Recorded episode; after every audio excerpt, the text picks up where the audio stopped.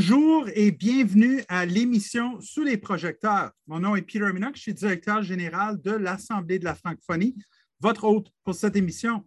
Sous les projecteurs est l'émission qui met en vedette des gens et des initiatives de notre communauté qui brillent, des gens des fois comme vous. Aujourd'hui, une émission spéciale en direct, édition qui vous permet de nous partager vos questions. Vous pouvez participer à l'émission vous aussi. Bonjour à toutes les personnes qui nous suivent dans la salle Zoom, sur Facebook et les gens qui vont nous regarder par la suite dans les enregistrements. Vous, si vous voulez poser des questions, vous pouvez les poser dans le clavardage du Zoom ou sur Facebook. L'équipe de l'AFO va les corriger et va me les partager. Donc, bonjour. Notre invité aujourd'hui est Pierre Ouellette, le recteur de l'Université de l'Ontario français, mieux connu sous l'UOF. Bonjour, Pierre. Salut, Peter. Merci de m'avoir invité. Merci à toi d'avoir accepté. Pierre, parle-nous un peu de toi. C'est qui Pierre Wallet? Ben, Pierre Wallet, c'est un gars du nord de l'Ontario. Donc, je suis originaire en fait, d'un petit village qui s'appelle Harty, qui est Il faut bien connaître le nord de l'Ontario pour savoir où est Harty, mais c'est un, petit village tout près de Kapuskasing. Donc, euh, je suis né euh, à Kapuskasing. J'ai fait mon école, j'ai fait toute mon école à l'école secondaire Cité des Jeunes, mon secondaire. Euh, ensuite, j'ai étudié à l'Université Laurentienne. Je suis un, diplômé de, je vous dirais, euh, j'ai eu des défis au niveau de l'orientation. je me suis, j'avais l'impression que je pouvais peut-être pas faire grand-chose, ou on m'avait donné l'impression que je ne pouvais pas faire grand-chose avec un bac en histoire, ce qui était mon premier intérêt. Donc, j'ai commencé en biologie à l'Université Laurentienne. J'ai fait un an et demi en biologie, puis je me suis, je me suis rendu compte que ce n'était peut-être pas pour moi. Euh, et j'ai poursuivi en histoire, j'ai fait bac maîtrise en histoire, puis je peux vous assurer que j'ai bien, euh, je me suis senti euh, très engagé dans la communauté, malgré que j'ai juste fait des études en histoire. Donc, c'est un peu ça, un peu ça mon parcours, mon, parcours scolaire, en tout cas. Là. Puis je suis à, Toronto depuis, puis on aura peut-être l'occasion tantôt de parler un peu de mes expériences professionnelles, mais je suis à Toronto depuis environ cinq ans. Euh, ma conjointe Andréane et moi, on est ici avec notre petite famille. Euh, donc, avec nos deux enfants, Thomas et euh, Thomas qui va avoir 11 ans bientôt et Alex qui va avoir 10 ans. Qu'on est ici depuis 5 ans. Parle-nous un peu de ton, parcours professionnel parce que tu as quand même été recteur de, de l'Université de Hearst, tu as travaillé à Radio-Canada. Aujourd'hui, mais tu sais, tu dis que tu es juste historien, mais tu sais, euh, c'est ceux qui connaissent l'histoire qui ne qui vont pas répéter les erreurs du passé. Mais je te laisse nous parler un peu de ton parcours à toi. Bien, peut-être. Je, comme plusieurs autres, je ne suis pas immunisé à répéter des erreurs qu'on a déjà faites. Le contexte change, puis des fois, on, emprunte des formules semblables, puis, euh, puis on peut se tromper quand on le fait. Mais je te parle un petit peu de mon parcours professionnel. Euh, quand j'ai terminé mes études de, maîtrise à l'Université Laurentienne, ça fait, un petit bout de temps, c'était en 1994, euh, ben, pendant mes, études, euh, il y a un, prof que vous allez probablement, un nom que vous allez connaître, qui s'appelle Gaétan Gervais. Donc, j'ai eu le grand bonheur d'étudier avec, avec Gaétan quand j'étais à l'Université Laurentienne. Gaétan m'avait toujours dit, tu sais, je me demandais, ah, je devrais-tu faire une maîtrise? J'ai-tu vraiment besoin de ça? Gaétan m'avait dit une phrase qui m'est toujours restée. Il dit Tu vas voir, il dit Fais ta maîtrise, l'Ontario français va venir te chercher. Euh, et ça, c'est un message que je répète aujourd'hui euh, à chaque occasion que, je peux le, répéter. Et puis, effectivement, l'Ontario français est venu me chercher assez rapidement euh, à la fin de mes études. Donc, moi, j'ai, parti, j'ai un, parcours d'entrepreneur. J'ai parti deux, journaux, ben, un journal de langue française pour commencer, donc L'Horizon à Kapuskasing en 1995. Puis après ça, un deuxième journal, un journal bilingue euh, qui s'appelait Le Weekender, qu'on a, euh, démarré en 1997. On a monté une belle petite entreprise où j'ai travaillé, euh, on était une dizaine d'employés au total. Moi, j'ai travaillé là à temps plein et plus là, pendant cinq ans. Si vous êtes. si, vous avez eu un parcours d'entrepreneur, vous savez ce que c'est. Donc, c'est souvent, c'est beaucoup d'heures qu'il faut y investir.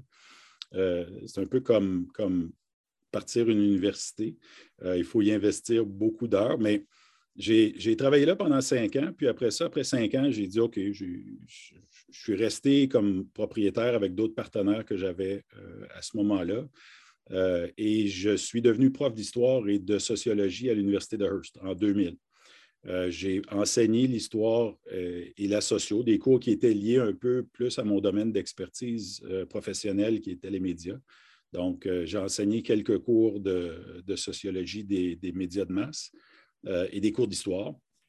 Et après, je suis devenu vice-recteur de l'Université de Hearst, un poste que j'ai occupé pendant quatre ans, je crois, quatre ans ou cinq ans.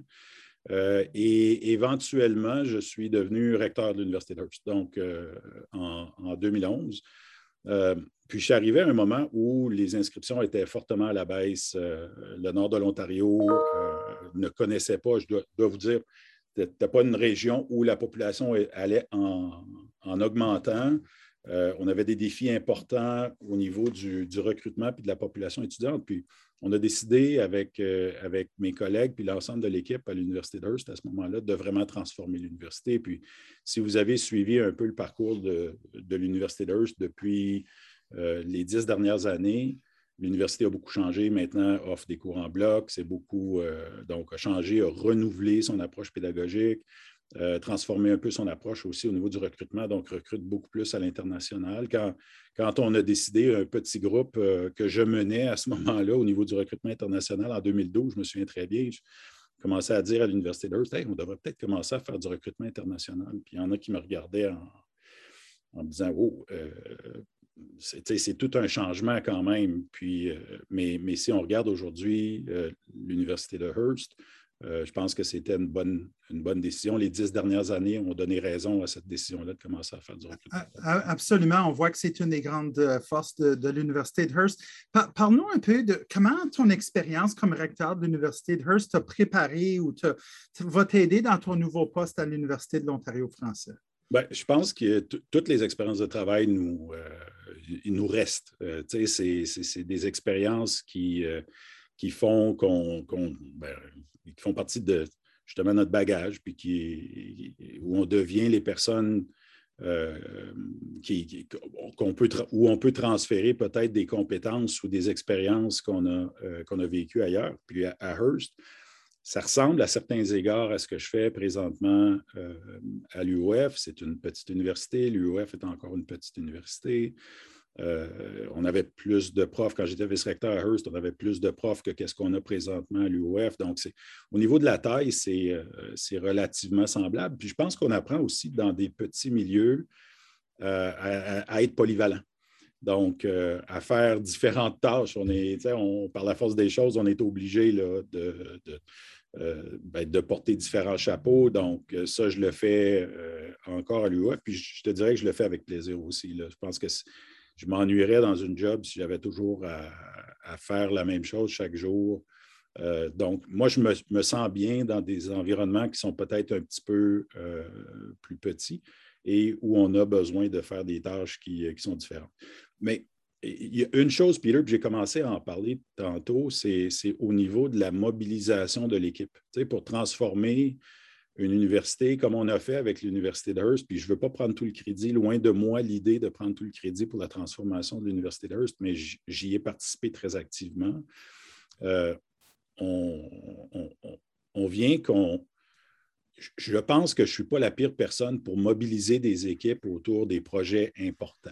Donc, je vais juste dire ça de cette façon-là, puis je pense que j'ai une expérience euh, qui est pertinente à ce niveau-là.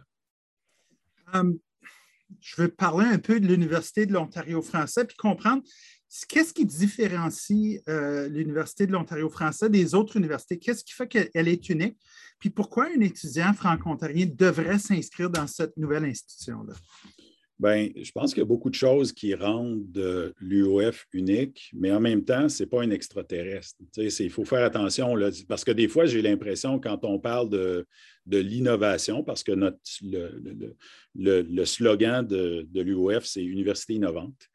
Euh, donc, on est bâti sur l'idée de, je te dirais plus, de réunir euh, des, pratiques innovantes. Donc, l'UOF en tant que tel n'a pas beaucoup inventé des, pratiques nouvelles qu'on pourrait estimer innovantes. Qu'est-ce qu'il y a d'innovant à l'UOF? C'est qu'on on en a réuni plusieurs. Puis là, je, je, je vais la, ce qu'il y a de pareil, c'est qu'on est une université, on, donne des cours universitaires, euh, nos, diplômés vont recevoir des baccalauréats.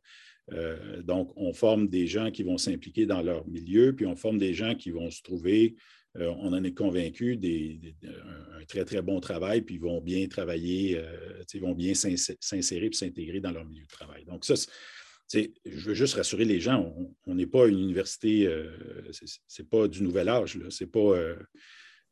Donc, on est une université, mais il y a effectivement des différences. Donc, quand je disais tantôt, on a réuni des, pratiques gagnantes ou des bonnes pratiques un peu partout, je pense qu'il y en a beaucoup de ça qui tourne autour de ce qu'on appelle notre signature pédagogique. Donc, on est très, très axé sur, euh, d'abord sur des cours, puis je, m'excuse d'utiliser l'expression, là, mais nos programmes sont transdisciplinaires. ça, ça veut juste dire que dès les premiers cours, dès les premières années de nos programmes, nos étudiants sont interpellés à voir des situations, à voir des enjeux, à aborder leurs cours en portant des lunettes qui sont différentes. Donc, on n'a pas un coffre à outils disciplinaire.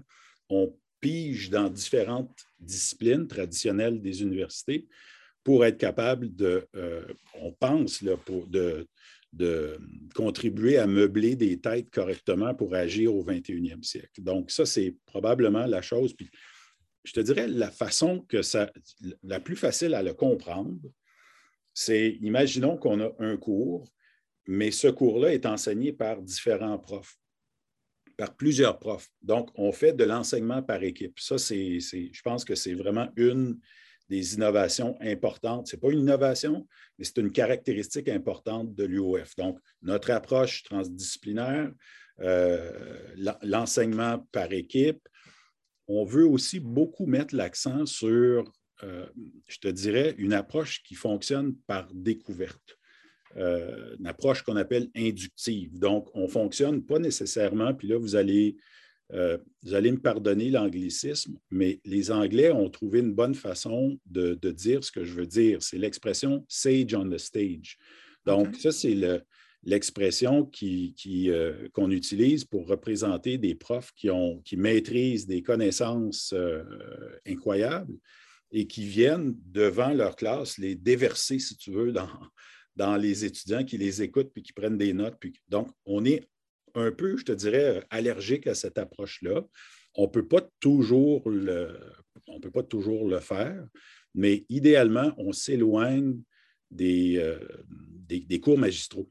Donc, des cours où les profs viennent pendant trois heures euh, expliquer des grands concepts. Donc, on préfère que les étudiants travaillent de façon concrète sur des cas, euh, en prenant des exemples concrets, en faisant des visites d'entreprise, en ayant des invités dans nos cours qui pratiquent ce que l'on veut enseigner dans le cours, euh, en faisant des projets de recherche appliqués peut-être avec la communauté. Donc, on veut que les étudiants découvrent, euh, puis, on sait que, que, les chances que ça ait un impact plus important sur les étudiants sont beaucoup plus grandes si on fonctionne de cette façon-là que si on fonctionne avec par des cours magistraux tout le temps. Donc, je, parlais, puis je vais juste peut-être terminer là-dessus.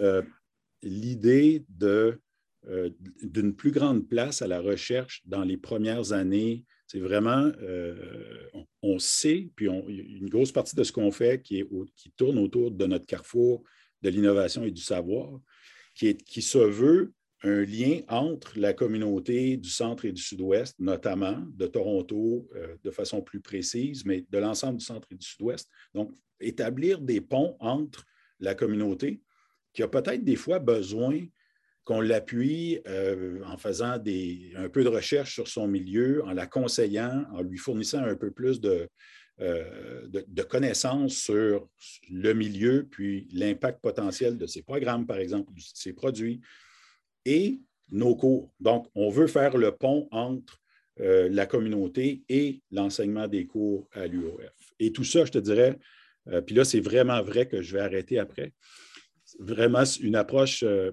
qui essaye de développer des compétences. Donc, on pense que c'est extrêmement important, puis ça devient presque une expression galvaudée, une approche par compétence, mais c'est extrêmement important de terminer un bac puis de savoir euh, communiquer, avoir une, certaine compétence au niveau des analyses statistiques. Euh, donc, on, veut meubler des, têtes euh, pour, pour, que les gens puissent appréhender des, enjeux du 21e siècle. OK, là, j'arrête. Une des personnes dans le clavardage a écrit Ça me donne tellement envie de reprendre mes études. Ça, veut dire que tu es en train de motiver les gens. Autour de ça, est-ce que c'est encore pertinent? Puis pourquoi c'est un avantage pour un, étudiant ou une étudiante franco-ontarien, franco-ontarienne de poursuivre ses études universitaires en français? Il y en a qui vont dire je vais probablement travailler en anglais plus tard, mais pourquoi je devrais poursuivre en français? Pas juste à l'UEF, mais dans une des institutions postsecondaires euh, francophones en Ontario. Oui, bien, c'est vrai qu'il y a de, fortes chances que certains de nos diplômés travaillent en anglais pour une partie de leur vie, mais il y a aussi de fortes chances qu'une partie de nos diplômés travaillent en français pour une partie de leur vie. Donc, il y a quand même, puis Peter, on, toi et moi, on, euh, on ne va pas se chicaner sur les chiffres, on va juste dire qu'il y a beaucoup de francophones en Ontario. OK? Et, de personnes qui parlent le français en Ontario. Il y en a plus de 10 millions au Canada. Euh, donc, c'est un, si, on veut des arguments économiques, c'est un énorme marché. Euh, c'est un énorme marché au Canada, c'est un énorme marché à l'international. Euh, et ça nous prend des diplômés. On a fait faire, l'UOF a fait faire, avant que j'arrive, une, évaluation dans, dans, le cadre d'un rapport sur quelle, va être la place ou le besoin de diplômés francophones qui peuvent travailler dans les deux langues, dans le centre et le sud-ouest de l'Ontario. Puis on évalue qu'il y a plus de 100 000 postes euh, d'ici 2030 qui, euh, qui, vont être disponibles. Et si on enlève de ce chiffre-là, ou si on soustrait en plus les personnes qui vont prendre leur retraite, il va y avoir 180 000 postes à combler. Présentement, ça voudrait dire qu'il faut augmenter de plus de 50% notre taux de diplomation de francophones, euh, c'est énorme. Donc, le besoin est là. Puis, si on veut tomber dans d'autres arguments, puis sans, tomber, je n'ai rien contre le folklore, je suis un historien, mais, mais si on se projette euh, dans, le futur, si on se projette dans les prochaines années, je pense que la place du français était. Moi, moi, moi j'y tiens. Moi, pour moi, c'est important. En fait, pour moi, c'est viscéral. Pas juste important. Ah, Absolument. Puis on sait que le gouvernement de l'Ontario a de la misère lui-même à remplir ses propres postes bilingues. On sait qu'il y a plein d'entreprises euh, privées euh, dans, la grande région de Toronto et à travers la province qui sont toujours à la recherche de, gens euh, qui peuvent parler le français. Donc, certainement un avantage. Puis, c'est aux gens à, se donner le plus d'avantages possible dans la vie. Um, Pierre, moi, j'ai eu la... J'ajouterais, avant de passer à la prochaine question, que le, renouvellement de la loi sur les services en français et le concept, maintenant qui n'est plus un concept, d'offre active, va nous inciter à former encore plus de travailleurs francophones pour être capables de servir les Français, les francophones de, l'Ontario. Donc, euh, pour toutes les raisons qu'on vient de mentionner, je pense que ça vaut vraiment la peine de poursuivre des études en français. Euh, oui, absolument. Euh, moi, j'ai eu la chance de participer à, l'inauguration de l'Université de l'Ontario français. Puis, tu as dit quelque chose pendant ton discours que je voulais que tu expliques un peu. Tu as ajouté euh, la notion du com au par et pour. Peux-tu nous expliquer cet ajout-là? Parce que je sais que dans la communauté, on parle de par, pour et avec, mais toi, tu as parlé de par, pour et com. qu'est-ce, que ça, qu'est-ce que ça veut dire pour toi et l'UOF? Oui, ben, je, te dirais que euh, c'est un apprentissage que j'ai beaucoup approfondi depuis que je suis à Toronto, donc dans les cinq dernières années, puis c'est celui de la diversité et de l'inclusion. Et, on n'a pas besoin de, se présenter, je te dirais, à, trop trop de soirées de bulletins dans une école euh, de langue française de Toronto pour comprendre que la francophonie torontoise, elle est composée d'une diversité, elle est riche d'une diversité euh, qui est croissante. Donc, il faut que l'UOF ressemble à cette francophonie-là. Euh, et, tu sais, il y, a, 35 du total de, l'immigration qui arrive dans la grande région de Toronto au Canada à chaque année. Donc, et, on n'a pas de raison de croire que les francophones, euh, que l'immigration francophone va diminuer dans la grande région de Toronto. Au contraire. Donc, si on veut bien répondre, si on veut être pertinent, je te dirais, pour, euh, pour une francophonie qui est qui est riche de cette diversité-là, il faut qu'on vive cette diversité-là. Il faut qu'on la représente.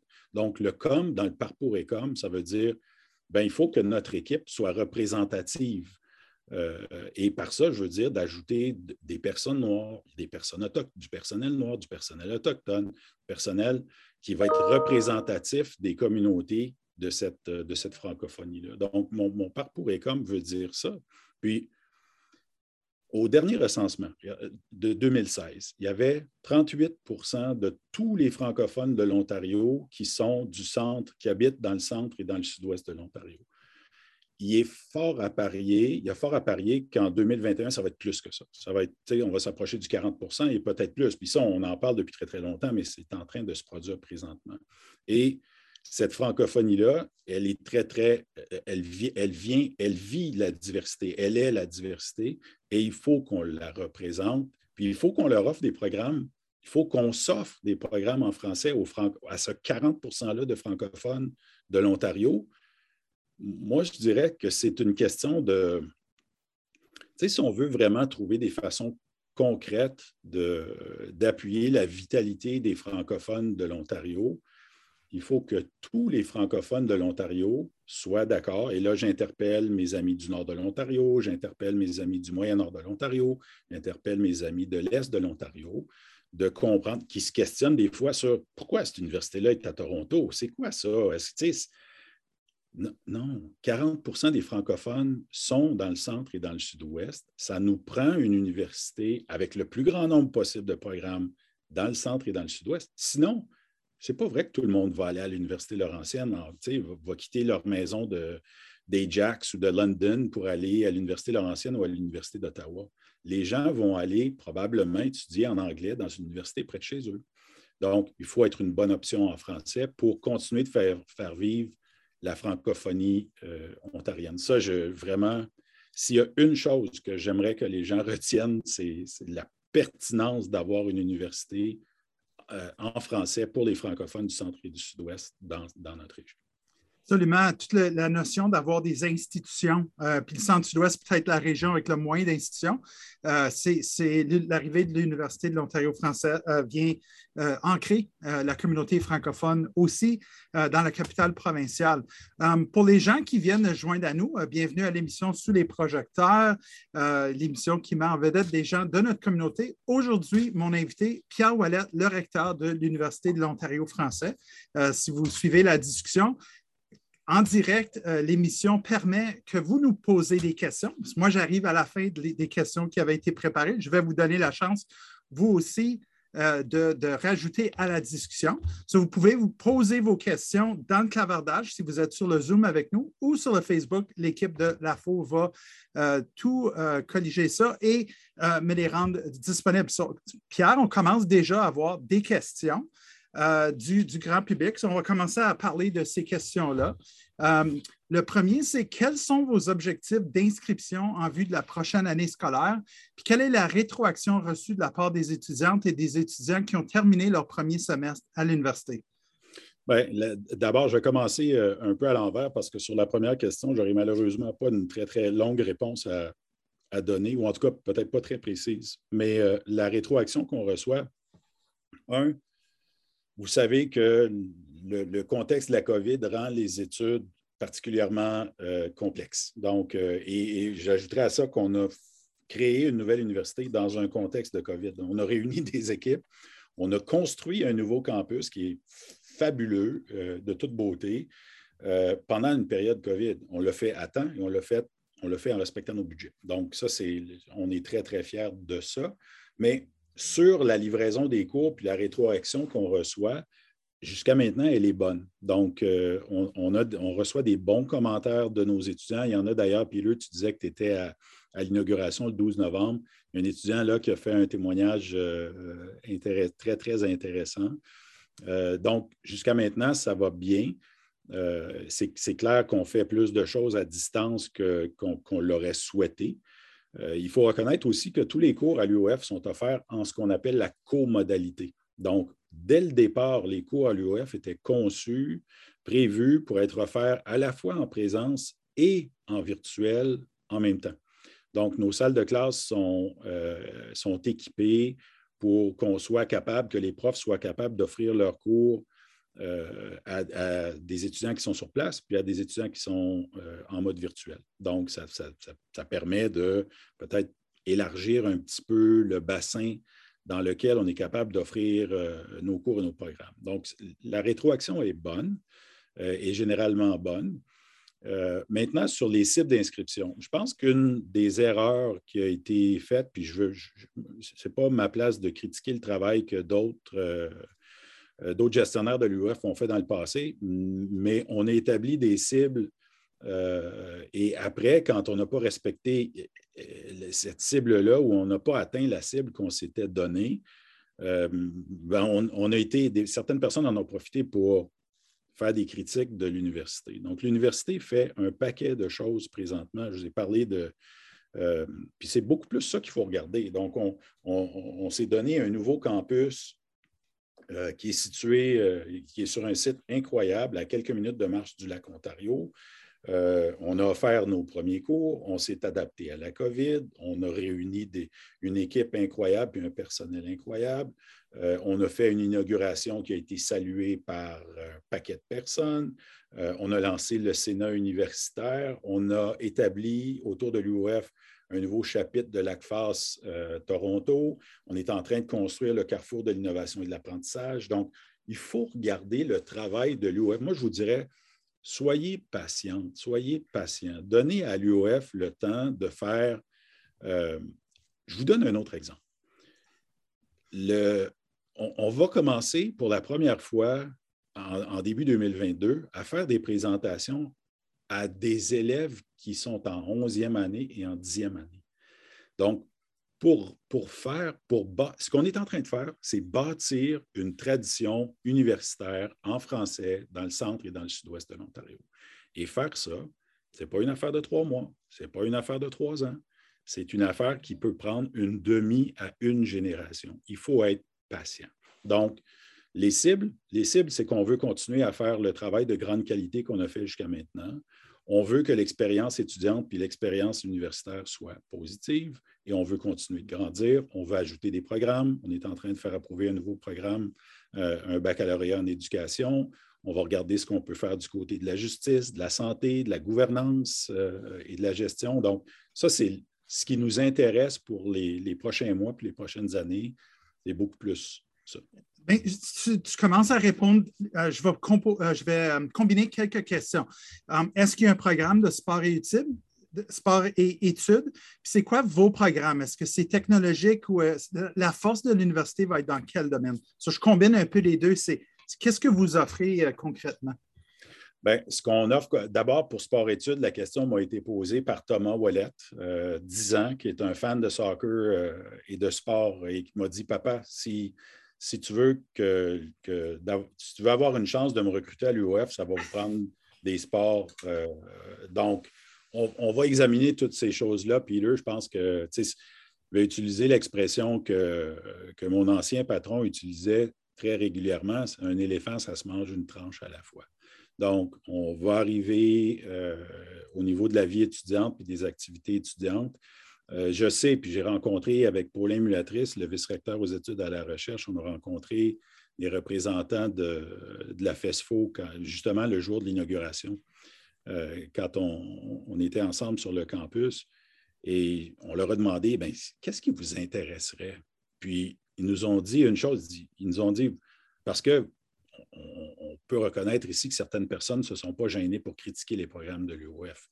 Et donc, les, représentants de la FESFO ne nous ont pas dit, ils nous ont dit, ce n'est pas vos programmes qui, vos programmes, on les comprend puis on, les apprécie. On veut plus d'activités étudiantes. On veut qu'il y ait une vie étudiante sur, euh, le campus de l'UOF. Donc, euh, je te dirais que ça, à, ce niveau-là, je pense qu'il faut vraiment mettre la, priorité euh, sur la vie étudiante. Um, prochaine question, puis on commence à avoir toute une liste de questions. On va être ici un petit bout de temps, Pierre. Um, qu'est-ce que vous comptez mettre en place pour la promotion et le recrutement à l'international? Je sais que vous en faites déjà. On n'en fait pas, en fait. Vous n'en euh, faites pas, mais vous avez des étudiants, non? On a beaucoup d'étudiants internationaux, mais on fait pas, euh, on fait très, très peu d'activités de recrutement international. Puis ça, ça démontre tout l'attrait aussi que, des populations étudiantes internationales ont pour l'Ontario, ont pour Toronto, ont pour le centre et le sud-ouest de l'Ontario, puis ont pour l'UOF aussi. Donc, euh, on attire euh, avec, je te dirais, avec un effort minime, euh, beaucoup de, demandes d'inscription à l'UOF d'une clientèle ou d'une population étudiante internationale. Donc, pour l'instant, je te dirais qu'on cet automne, on s'est beaucoup concentré sur le recrutement ontarien, le recrutement domestique. et comme je le disais tantôt, c'est un travail qu'il va falloir répéter année après année. Il va falloir trouver des façons euh, d'atteindre les, familles, pas juste les étudiants, dans, les élèves dans les écoles secondaires. Il va falloir euh, le faire quand les élèves sont un peu plus jeunes. je, disais tantôt, on commence maintenant pour la première fois à parler à des élèves du début ou du milieu du secondaire. Donc, c'est comme ça qu'on va bâtir l'UOF euh, au fil des années. Donc, j'espère que j'ai répondu à la question. On fait peu de recrutement international. Euh, mais ça s'en vient. Puis on sait que tu as l'expérience d'avoir euh, fait du recrutement à l'international à l'Université de Hearst. On compte sur toi, Pierre. Ben, c'est sûr, c'est sûr, Peter. C'est sûr qu'on va en faire puis qu'on veut en faire. on, on, accueille, je le disais, toi, toi, tu le disais tantôt, là, on accueille quand même cette année, une bonne proportion de nos étudiants sont une, sont une clientèle euh, internationale, surtout d'Afrique. Euh, donc, on va continuer à en faire. On va donner un peu plus de structure à, qu'est-ce qu'on fait aussi de, ce côté-là. Il ne faut pas oublier qu'il y a potentiellement euh, plusieurs autres marchés potentiels. Donc, on a beaucoup parlé du marché de, de l'Afrique, mais il y a aussi un marché en Europe. Euh, quand j'étais à Hearst, on a signé des ententes de, mobilité étudiante qui ont très, très bien fonctionné. Donc, euh, il y a plein de personnes qui peuvent, qui auraient le goût de découvrir l'Ontario français, puis une, région fantastique comme le centre et le sud-ouest, euh, et on va y travailler aussi, euh, encore une fois, une étape à la fois. Donc, il y a plein de choses qu'on peut faire. Puis là, je n'ai même pas commencé à parler des ententes de mobilité qu'on pourrait avoir avec des universités du Québec, par exemple. Euh, je suis certain qu'il y a des, étudiants du Québec qui, qui, aimeraient venir étudier un semestre, une année à Toronto, améliorer leur anglais. Donc, il y a plein de potentiel pour l'UOF. Oui, absolument. Puis je, me rappelle quand on faisait les États généraux il y a plusieurs années qui ont mené à la création de, l'université, on parlait aussi du marché d'immersion. Il, y a quand même plusieurs, euh, je pense qu'il y a au-dessus de 200 000 euh, euh, élèves dans les, dans les programmes d'immersion en Ontario. Certainement pas une clientèle à négliger non plus. Non, non pas, du tout, pas du tout, Peter. En fait, on le sait, là, il y a quatre fois plus d'élèves en immersion qu'il y en a dans le système francophone. Bien sûr, toutes ces personnes-là ne sont pas en, immersion intensive, euh, mais il y a un très, très fort potentiel au niveau de, de l'immersion, c'est certain. Absolument, ce qui pourrait euh, aider à, grossir puis offrir plus de programmes. On, a des questions quand même très intéressantes qui nous viennent du public. Les gens sur le terrain sont très sages. Euh, j'ai euh, un commentaire de quelqu'un qui dit Moi aussi, ça me donne envie de reprendre mes études. Puis nous pose des questions sur des collaborations éventuelles avec d'autres institutions francophones en Ontario et ailleurs par exemple, l'Université de Sudbury, l'Université de Hearst, l'Université d'Ottawa, l'Université Saint-Paul, etc. Tu as déjà parlé un peu du Québec, mais parle-nous un peu de comment ça va avec les autres institutions euh, francophones et bilingues en Ontario. Bien, je, répondrai à ça en, disant dans un premier temps qu'on est, euh, puis je pense que vous avez pas été, euh, vous avez été fiers de, dire à la fois puis toute la communauté que, que l'UOF, c'est une université par et pour les francophones. Donc, euh, et comme. et comme. Et, dans un premier temps, je te dirais, on va se tourner vers les partenaires par et pour. Donc, présentement, on travaille beaucoup avec l'Université de Hearst. Euh, on travaille aussi beaucoup avec le Collège La Cité. On a commencé à travailler avec d'un peu plus près avec le Collège Boréal récemment. Euh, donc, ça, c'est nos partenaires par et pour. Puis, on attend de voir aussi ce qui se passe euh, autour de, Sudbury. Serge était là, Serge Miville était là à l'inauguration de l'UOF. Euh, donc, on s'est parlé à plusieurs reprises depuis, depuis que je suis en poste. En passant, ça fait six mois, euh, vendredi passé, que je suis en poste. C'est pas six ans, c'est six mois. Euh, donc, oui, Peter, l'UOF, si on retourne aux documents fondateurs de l'UOF, l'UOF est comme pas condamné, mais bâti sur un ADN de collaboration. Puis même, même, je te dirais que j'aurais la, prétention, je vais la rendre publique aujourd'hui, de, penser que l'UOF est capable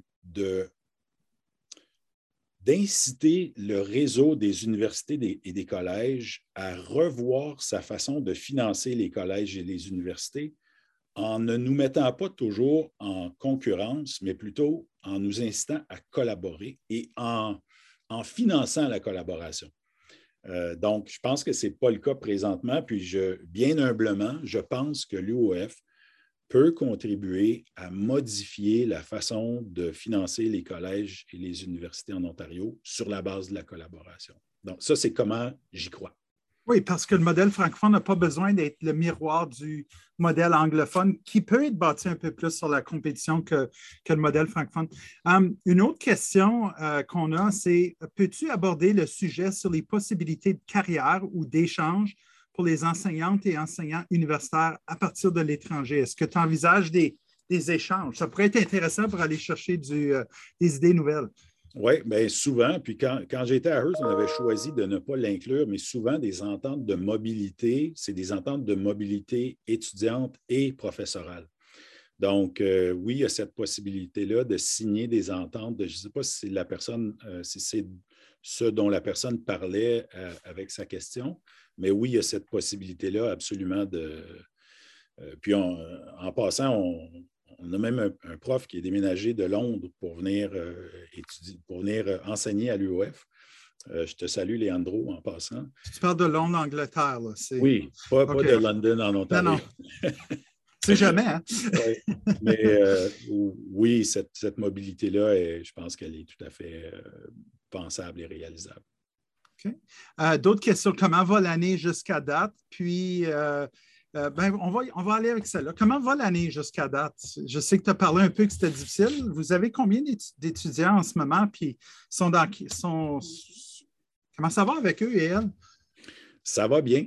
Euh, ça, va bien, euh, aussi bien que ça peut aller dans une période, comme, comme je l'ai dit tantôt, de pandémie mondiale, ben, de pandémie, point,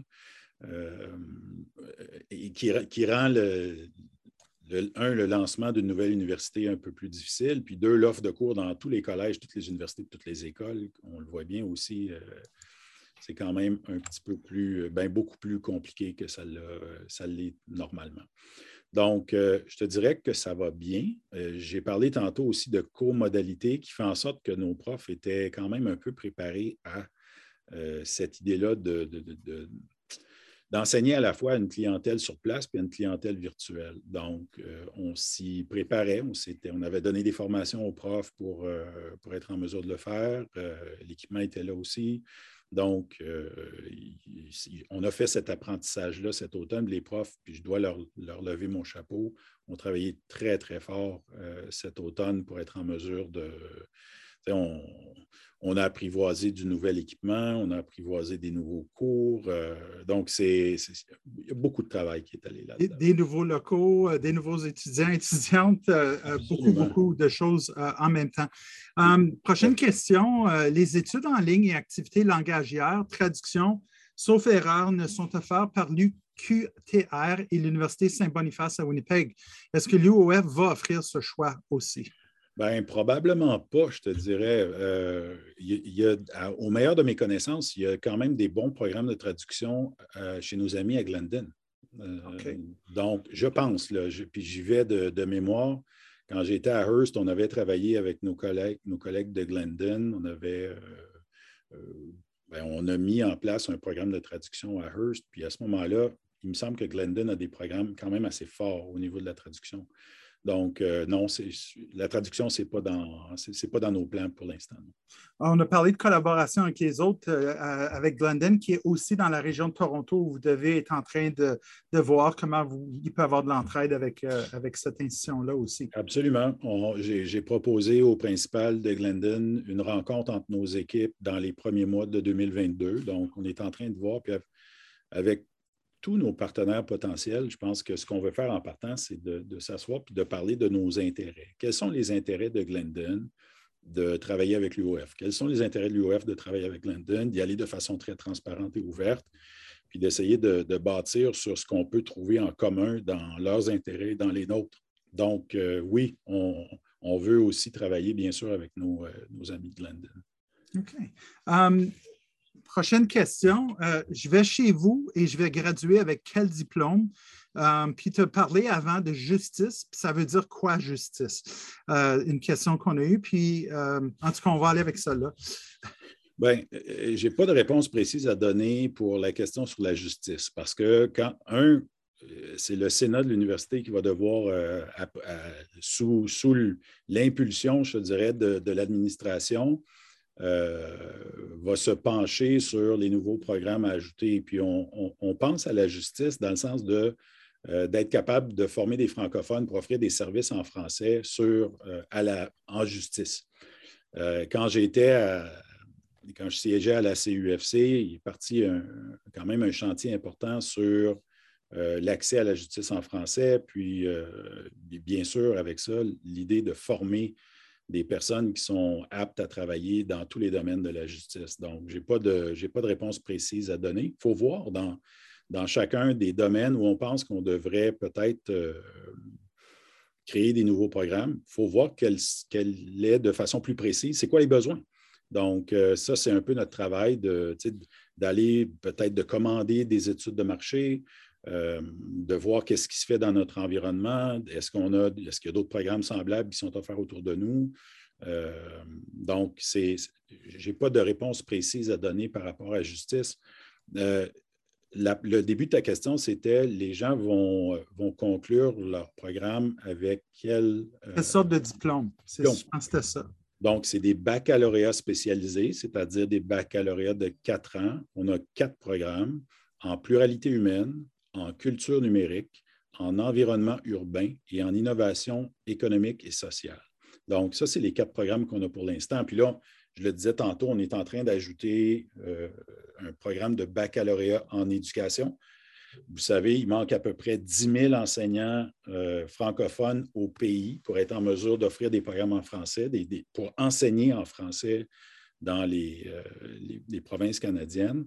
Donc, on est en train d'essayer de répondre à vraiment un besoin dans la communauté, une pénurie d'enseignants euh, francophones. Donc, ça, c'est le prochain programme qu'on espère ajouter.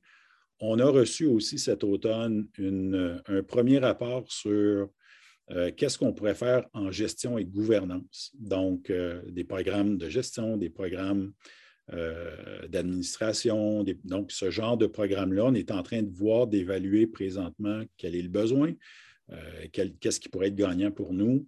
Et euh, j'ai parlé de justice un peu tantôt, mais on a touché un petit peu à quelques reprises depuis le début à l'idée d'offrir davantage de services en français. Donc, on veut regarder aussi de façon très attentive euh, ben, ça va être quoi les besoins avec l'offre active, avec le renouvellement de la loi sur les services en français? Qu'est-ce que l'UOF pourrait offrir comme formation euh, éventuellement à des personnes qui auraient besoin justement d'offrir euh, ces programmes-là et ces services-là?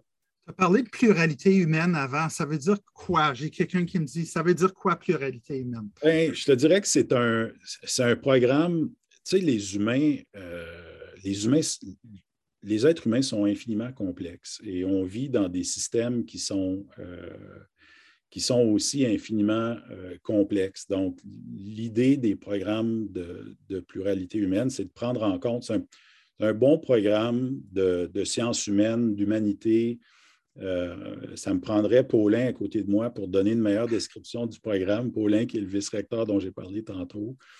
mais, mais si tu veux, je pourrais. Euh, j'ai malheureusement pas une bonne réponse très complète à vous donner, euh, mais, mais, mais, je pourrais vous en fournir une, euh, bien sûr. Je pense que ce serait une bonne chose. écoute, c'est une des beautés d'être en direct. On ne sait pas c'est quoi les questions qui vont nous arriver. On ne peut pas se préparer pour toutes les questions. Mais pas savoir les questions, ce n'est pas un problème. Ce n'est pas savoir la réponse. Ce n'est pas, la réponse. mais c'est correct. Est-ce que tu peux nous parler des chiffres relatifs au nombre d'inscriptions en ce moment cette année? Combien d'étudiants? Tu as parlé de, des, des étudiantes et étudiantes au sein de l'institution. Il y en a combien en ce moment? Oui, ça a été un peu controversé, ce sujet-là, hein, au début. Oui, oui. Puis, euh, tu sais, je te dirais que la, l'UOF est né dans la controverse, puis euh, continue, la controverse continue de, de nous suivre. Euh, puis on essaie de, je le disais tantôt, quand, quand, je plaidais pour la patience, quand je demande, demande aux gens d'être, de, de, voir qu'on est en train d'établir une université sur le long terme. Ça, c'est un message qui est extrêmement important pour moi. Donc, j'essaie pas d'esquiver la question. Cette année, en 2021-2022, on prévoit encore accueillir jusqu'à 150 étudiants, qui est, quand même, ça n'a pas été 150 étudiants en septembre parce que, puis, pour deux raisons. Euh, un, la COVID. Il y a des personnes qui ont dit, ben non, moi, si c'est pour être une, euh, formation complètement à distance, je vais peut-être attendre en janvier pour, euh, pour commencer. Et la deuxième raison, qui est un peu, en fait, qui est carrément hors de notre contrôle, c'est l'accès au permis d'études pour des étudiants internationaux. Et ça, on a vu quand même la controverse dans, les derniers mois. Les médias en ont beaucoup parlé. Notre premier ministre euh, en a parlé aussi. Euh, donc, il, semble y avoir des enjeux au niveau de euh, d'avoir accès à des permis d'études pour des étudiants, notamment des étudiants africains qui, qui veulent venir étudier au Canada. Donc, il y a certaines personnes dont les permis d'études parfois ont été refusés.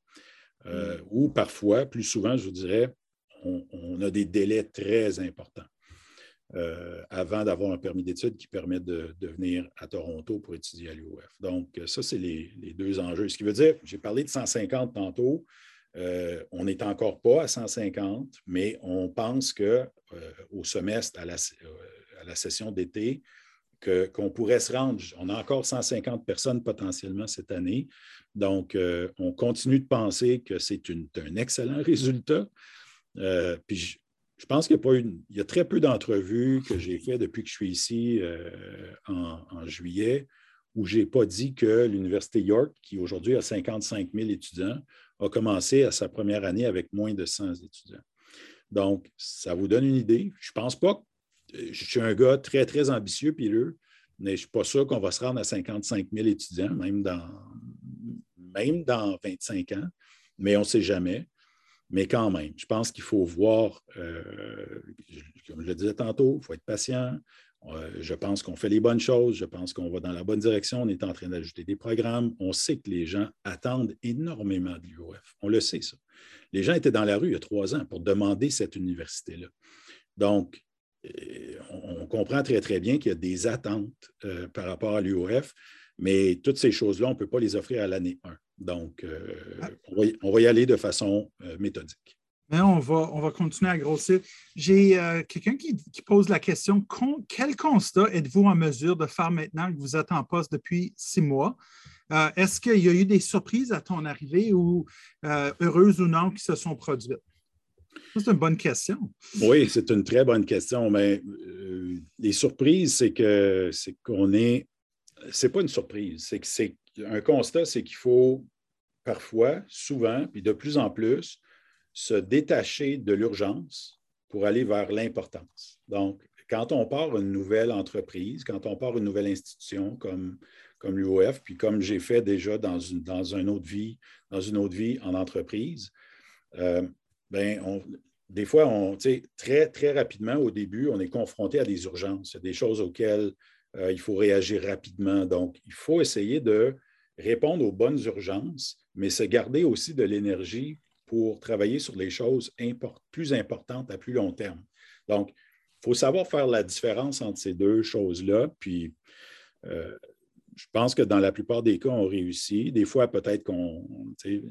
Des fois, il peut y avoir des urgences importantes aussi, des, urgences qui ont une incidence sur le plus long terme. Donc, il faut savoir départager ces deux choses-là, puis, essayer de, mettre, parce qu'on n'est quand même pas euh, une équipe euh, énorme. on, est une cinquantaine de personnes, c'est quand même une bonne équipe. Euh, qui apprend à travailler ensemble, qui bien souvent s'est rencontré en personne pour la première fois cet automne. Euh, qui a en grande partie été embauché euh, via des, entrevues en, Zoom ou en, Teams. Donc, euh, ça aussi, il faut bâtir cette, ce défi-là qu'on a de bâtir un esprit de collaboration, un esprit d'équipe, quand on travaille surtout à distance, puis quand on ne se connaît pas autrement que ça. Ça aussi, ça peut être un défi qui vaut la peine qu'on s'y attarde.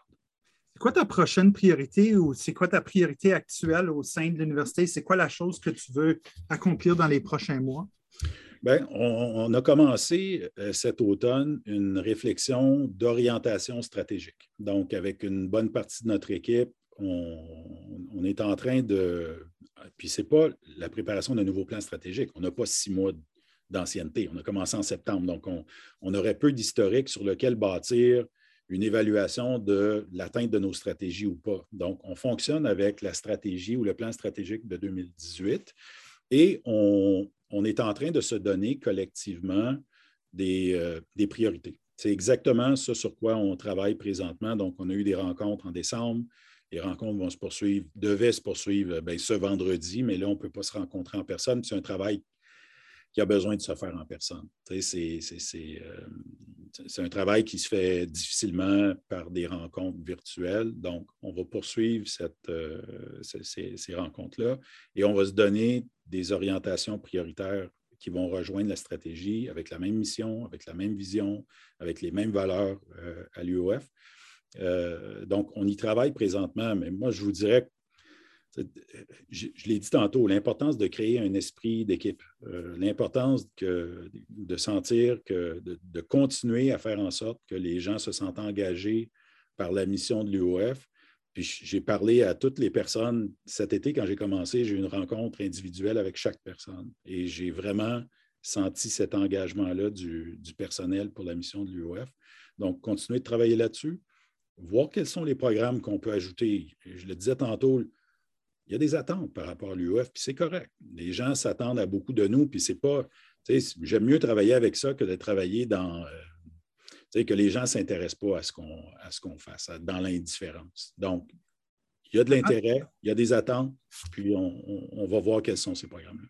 On, le voit dans les questions et les commentaires qu'on est en train de recevoir du public. Moi, je vois des gens dire euh, Je souhaite beaucoup de succès à l'UOF. Euh, j'espère bien y envoyer mon fils. Il serait en bonne main. Euh, il y a d'autres personnes qui disent Moi, j'y crois, ça dépendrait des démarches, mais je pense qu'elle parlait du 55 000 auquel tu, parlais avant. Euh, Pierre, on arrive presque à la fin de, notre, entrevue aujourd'hui, de notre, échange. J'ai peut-être une question. Vous avez parlé avant les fêtes de l'installation du recteur et du chancelier. comment ça fonctionne, l'arrivée d'un d'un nouveau chancelier, puis vous, en avez tout un, là.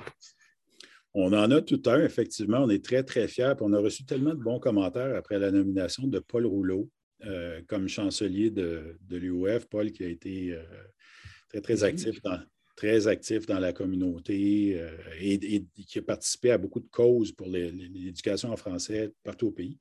Donc, on est très, très fiers de l'arrivée de, de, Paul Rouleau comme chancelier de l'UOF. Mais c'est c'est une cérémonie plutôt protocolaire. Moi, je, je te disais tantôt, là, ça, fait, ça fait six mois, vendredi, que, je suis en poste. Euh, je l'ai dit à la blague souvent dans des rencontres avec notre équipe, mais je me sens assez bien installé. Ils m'ont donné une clé et tout, hein? ils m'ont même donné une clé, je peux rentrer quand je veux. Donc, euh, ils m'ont donné une belle chaise, puis euh, je suis très, très bien installé, mais c'est plus protocolaire. C'est plus aussi pour que, tu sais, où on invite, c'est très, très euh, universitaire aussi. C'est très, euh, on, invite d'autres acteurs, d'autres actrices, euh, du personnel de, des autres universités. le moment plus public qu'on a eu, c'était l'inauguration du 12 novembre, où on a eu vraiment des discours inspirants de, gens de l'université, de, représentants de la communauté, de politiciennes. donc, je te dirais que c'est une cérémonie surtout protocolaire, l'installation. Elle va être diffusée sur les euh, médias sociaux. Euh, on va être capable de regarder. Oui, ça devrait être diffusé dans, les réseaux sociaux. On n'a pas de, déterminé de date encore euh, à cause de la COVID. Donc, on devait le faire en janvier. On a décidé de remettre pas avant le mois de mars. Et là, on est en train de voir est-ce que le mois de mars, c'est vraiment le bon moment ou on attend plus au printemps, comme les universités le font traditionnellement. Parce que, comme je le disais tantôt, je me sens très, très bien installé déjà.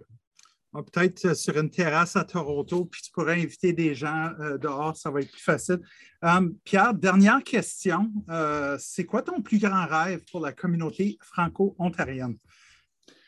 Oh boy, j'en ai, j'en ai beaucoup des, rêves pour la communauté franco-ontarienne, mais je, te dirais que si, je regarde juste mon travail que je fais au quotidien avec l'UOF, c'est de, de, constater le succès de l'UOF à tous les niveaux. Donc, on a beaucoup parlé de tout ce qu'on a fait de très bien, l'implication de l'UOF dans son milieu, l'importance de la recherche. Il faut que l'université, puis c'est Linda Cardinal qui m'a dit l'été passé ou cet automne, a dit les universités, ça devient un peu comme des, centres culturels. C'est des lieux où on fédère. Puis là, je, sais qu'il y a plein de centres culturels qui font partie de la FO. On n'est pas en train d'essayer de faire une prise de contrôle des centres culturels, mais on se. Puis en fait, c'est un beau témoignage sur l'importance des centres culturels. C'est qu'on se voit comme un lieu de rassemblement. Il faut fédérer les francophones. Il y en a beaucoup de francophones dans le centre et dans le sud-ouest il faut leur donner ce lieu-là de rassemblement, qui soit physique ou virtuel, euh, où on entend parler français, euh, où il se fait plein d'activités, puis de conférences, puis de recherches. Donc, il faut continuer de créer ce lieu-là. Puis je pense qu'il n'y a pas de meilleure place pour le faire qu'à l'UOF sur ces paroles de sagesse d'un historien. Euh, euh, merci beaucoup à mon invité Pierre Ouellette, qui a été avec nous aujourd'hui pour parler de l'Université de l'Ontario français. Un grand merci aux gens qui nous écoutent en Zoom. Sur Facebook ou qui nous écouteront plus tard en mode enregistré. Euh, merci beaucoup d'avoir été là. Euh, laissez-nous savoir ce que vous pensez de l'émission. Si vous avez des questions additionnelles, continuez à les mettre sur, euh, sur Facebook. Je suis convaincu que les gens de l'université vont continuer à répondre à vos questions. et au plaisir de vous revoir lors d'une prochaine émission. Merci beaucoup d'avoir été là sous les projecteurs. Bonne soirée à toutes et à tous.